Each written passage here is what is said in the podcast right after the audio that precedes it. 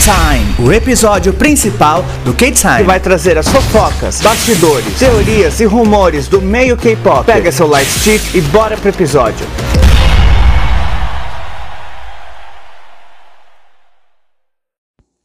E aí, K-Time, look ba- mais um Main Time, o episódio principal do K-Time. Hoje, como já deve ter, de- né? Deve ter sido possível notar, não vai ter edição episódio, vai ser sequíssimo. Enfim, praticidade tá aqui pra isso. Que é algo grandioso, cheio de pompa. Tem um monte de podcast que faz e também tem ep- outros episódios aí onde tem mais pompa. Mas hoje vai ser assim, desse jeito. Não gostou, só não ouvir.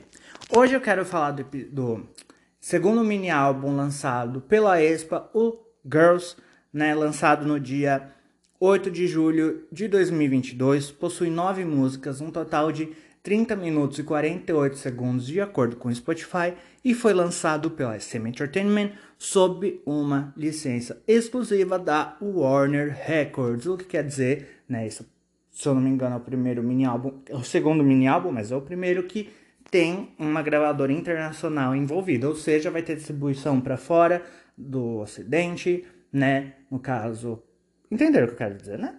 No caso, não é a gente que vai importar, vai ter uma gravadora que vai trazer pra gente. É, embora, né? Eu importei o meu já, logo tá aqui. E então, né, já vou começar meio que de trás pra frente, dá pra perceber que esse álbum, por mais que ele tá bem K-pop, ele também tá tentando abraçar o público ocidental. Eu acho que vai conseguir, porque o Expo tá conseguindo uma boa posição agora que Blackpink tá meio sumido, porque aqui a gente já sabe que no ocidente é assim, né? É, só tem lugar pra um, não dá pra ter mais de um daquele daquela coroinha que a gente bota na cabeça da pessoa, que é totalmente ridículo. Mas enfim, vou fazer um, re- um review não, mas vou dar minha rápida opinião sobre as nove músicas do álbum, né, desse mini álbum delas, apesar de que, tipo, temos só cinco músicas inéditas, né, uma é versão em inglês de Life's Too Short e outras, aliás, das nove, cinco são inéditas, né, para esse álbum, e as outras quatro, uma é, agora sim, versão em inglês de Life's Too Short e outras três são reprises. É, a gente abre o álbum com a música Girls. O videoclipe dela já assisti, tá muito bonito. Achei meio enxuto, os cenários meio apertados, achei. Mas mesmo assim tá tudo muito bem trabalhado, cenários lindos, a história do clipe tá interessante. É, esse álbum ele consegue segurar assim a sonoridade do Aespa, trazer uma nova, né? Uma, no- uma coisa nova, assim, mas sem destoar do que já estava acontecendo e sem só repetitivo. E a gente começa com Girls. A música tem bastante batida, tem bastante pegada, os vocais estão muito bonitos, tem uns breaks interessantes, ela é gostosinha de ouvir, né? Ela não tá nem muito corrida e nem muito parada. Tá com a cara do Expa e tá bem updated, sabe? Tipo, atualizada, assim, tipo, voltamos. Aí a gente vai pra Illusion, que já tinha sido lançada como a primeira música dessa nova, né, desse novo trabalho delas, né, desse novo projeto, né, o Girls. E, assim, essa música ela dá uma desacelerada, ela é mais, su mais suja, não tem muita, né, muito, muito refinamento, não tem muitos, muita coisa acontecendo no sentido de instrumental dentro da música, mas ela consegue ser também bem marcante, assim, sabe? É, eu acho que isso já dá pra dizer sobre todas as músicas que elas não são muito parecidas, né? Como eu falei semana passada no álbum da Nayeon, é, as músicas elas às vezes se soam meio iguais, assim, porque elas não são muito, muito tipo, uma é bem X, outra é bem Y, claro, dentro da sonoridade daquele trabalho, elas não se diferem muito. Tanto que eu não tô precisando nem dar play pra relembrar, que eu já sei, gravou. Aí a gente segue pra Lingo, que eu poderia dar facilmente essa música pro FX cantar, né? O antigo, o desbandado já FX. É, que tem sim uma pegada FX, é uma coisa meio. hum, que tá lá naquele álbum Red Light, assim, tem um. Tem uma pegada bem gostosa essa música. De novo, ela não destoa do álbum, mas ela não soa repetitiva, ela tá indo ali numa toada bem interessante, né? Num ritmo bem interessante. Ela tem arranjo que gruda na sua cabeça. Tá gostosíssima de ouvir. Esse álbum inteiro tá gostosíssimo de ouvir. Aí a gente vai descer um pouco a energia, ficar mais calmo com Life's Too Short, a versão a versão coreana da música, né, que já tinha sido lançada também no mês passado, se eu não me engano, ou foi no começo desse mês? Não vou lembrar. E ela já dá uma desacelerada, assim, né? É uma música mais tranquilinha, mais fresh. O próprio clipe da música tá mais fresh. Fugiu um pouquinho daquela coisa metálica. No começo, até falei no, no news que eu fiz sobre a música, eu achei ela meio. Assim, não tinha cara de Aespa. E ainda não continuo achando, mas acho que ficou legal, sabe? Ali dentro do álbum ela dá uma, ele dá uma descansada assim na, no ouvido. Aí a gente desce mais um pouco e vai para ICU, também é uma música lenta, gostosinha. É, os vocais estão muito bonitos, né? Ela é, dá sequência para aquela parte mais tranquila do álbum, onde a gente dá uma descansada de tanta bateção na porta. Depois a gente é, aí a gente entra para as reprises, né? as cinco músicas inéditas daquele álbum acabam ali, apesar de que de inédita inédita tem duas. Illusion a gente já tinha ouvido, Life's Too Short, a três aliás, e Life's Too Short a gente já tinha ouvido. Aí tem as três originais, ICU, Lingo e Girls.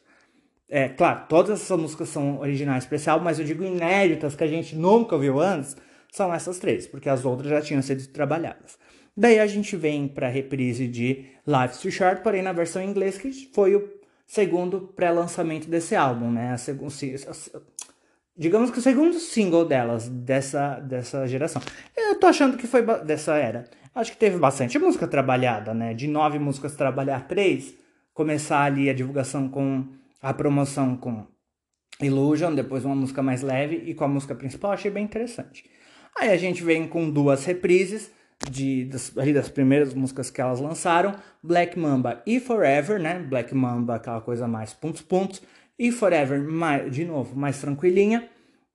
É, eu entendo que isso, como tem uma gravadora internacional agora, né, que tá pretendendo trazer pro ocidente, pelo que dá de entender, fontes, vozes da minha cabeça, posso estar errado.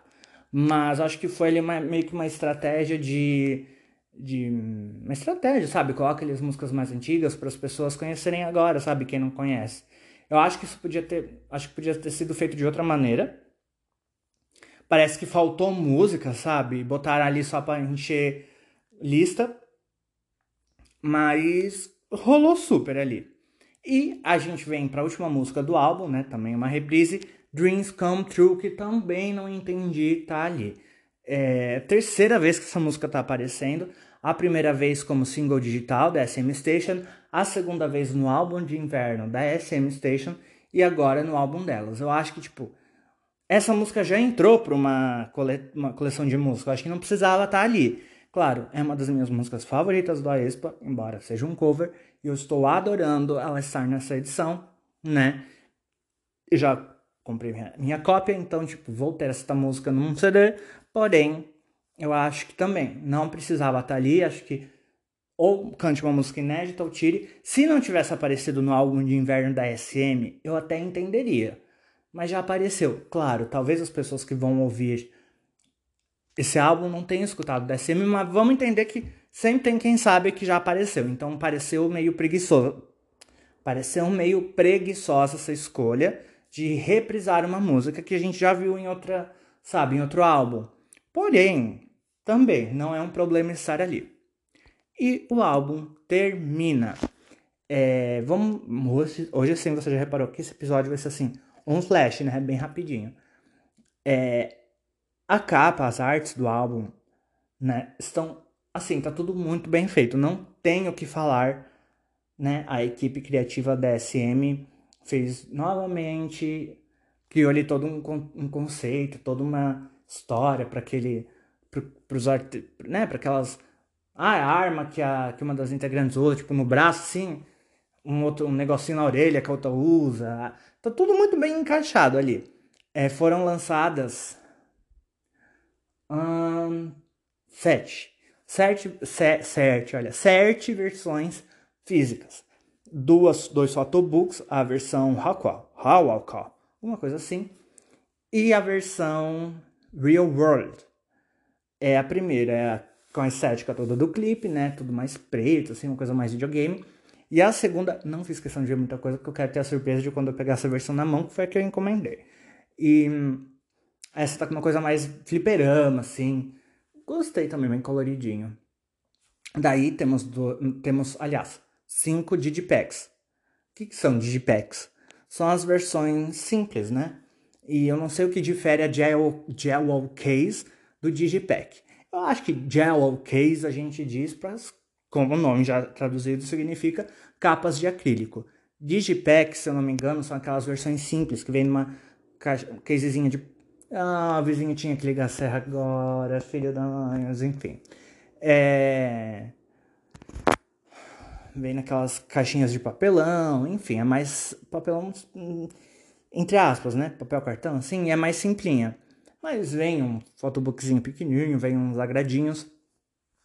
E é aquilo, como eu escutei uma youtuber dizendo, embora as gravadoras, a JYP e a SM eu vejo fazendo isso adoidado, fazendo sete, oito versões do álbum, as versões de integrantes, as versões coletivas, versão pequena, versão grande, versão simples, versão completa. Eu acho que mesmo assim, como né, eu escutei aquela youtuber dizer, a Sharon Leusas, como eu chamo, é Sharon alguma coisa, eu chamo lá de Sharon Leusas.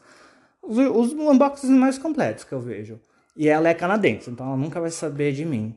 Que pena, aqueles. Mas, né, zoeirinhas à parte, ela diz que é mais opções, né, de escolha. Se você não tem, sei lá, um, ainda mais aqui no Brasil. Ah, ela não falou disso, né? Agora eu vou trazer para nossa realidade. Ainda mais aqui no Brasil, que importar álbum não é barato, né? E a gente não tá no melhor, melhor momento financeiro do mundo, né? Da história, a gente não tá. Então tem versões mais. né? Mais opções. E é, ter tantas versões assim, no fim te dá mais opção para ter aquele álbum. Se você não. Porque, pelo menos né, em reais, a gente vê que tem uma diferença dos álbuns mais completos, né? Para os álbuns, a versão com photobook e tudo mais. Eles eles te dão, te dá mais opção, né? Que no fim vai ter uma diferença ali, às vezes não é muito, muito, mas já é o suficiente para, sei lá, você investir e ter aquele, aquele álbum, às vezes que é uma versão que você quer, um álbum de um grupo que você quer, enfim. Ter uma lembrancinha ali desse momento você consegue ter. Embora seja muito maluco, né? Ter 500 versões, porque tem gente que vai atrás de todas. Isso também ajuda a aumentar o número de vendas, né? Mas enfim, que às vezes vai ter fã que não vai querer só uma versão, vai querer todas.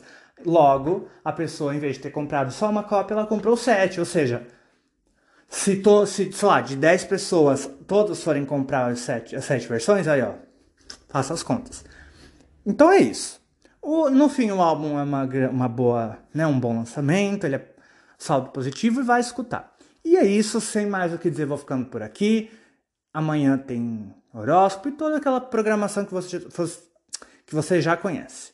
Luke para o K-Time, encerrando a transmissão. Valeu!